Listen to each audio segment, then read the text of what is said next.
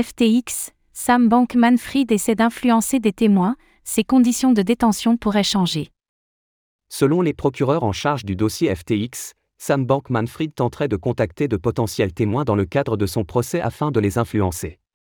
Par conséquent, les avocats souhaiteraient que l'ancien PDG de FTX n'ait plus accès à des moyens de communication privés.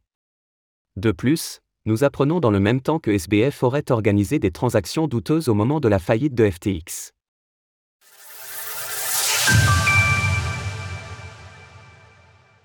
Sam Bankman-Fried veut influencer des témoins. Sam Bankman-Fried tenterait-il d'influencer des témoins en vue de son procès à venir?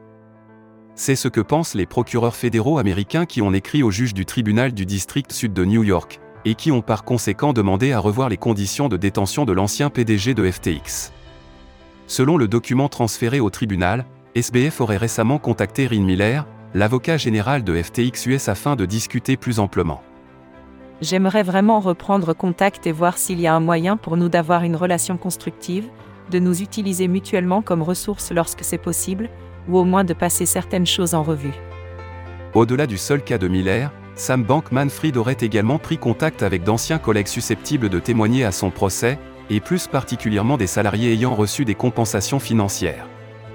Le gouvernement cherche à limiter le contact du défendeur, Sam Bankman-Fried, note de la rédaction, uniquement avec les employés actuels et anciens de FTX et d'Alamda, les personnes mêmes qui, jusqu'à récemment, étaient les sous-fifres du défendeur, qu'il supervisait et compensait financièrement, et qui sont donc les plus vulnérables à l'intimidation.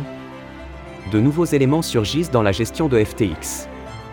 Ainsi, les procureurs souhaitent que Sam Bankman-Fried n'ait plus accès à des moyens de communication privés à destination des employés de FTX, qu'ils soient en poste actuellement ou anciens salariés. Selon le document, l'ancien PDG de FTX aurait contacté Rin Miller via l'application de messagerie ultra sécurisée Signal, qui permet notamment de chiffrer les communications. Par ailleurs, nous apprenons également que SBF était bel et bien dans un groupe de discussion sur Signal avec certains de ses lieutenants les plus proches au mois de novembre dernier, soit au moment de sa faillite, ce que l'intéressé avait démenti par le passé. Pire encore, les procureurs révèlent que SBF donnait des instructions visant à liquider les investissements d'Alamda Research afin que les clients de FTX soient en mesure de retirer leurs fonds. De plus, toujours selon les procureurs, 45 millions de dollars auraient été transférés depuis Alamda vers FTX.us pour combler un trou dans le bilan de l'entreprise. Alors que SBF affirmait dernièrement que la branche américaine de l'exchange était totalement solvable et en mesure de rembourser tous ses clients. Enfin, Caroline Ellison, l'ancienne PDG d'Alamda qui a accepté de témoigner contre Sam Bankman-Fried, affirme que ce dernier utilisait volontairement des messageries chiffrées car il savait que de nombreuses affaires juridiques reposent sur la documentation et qu'il est plus difficile de monter un dossier juridique si les informations ne sont pas écrites ou préservées. Retrouvez toutes les actualités crypto sur le site cryptost.fr.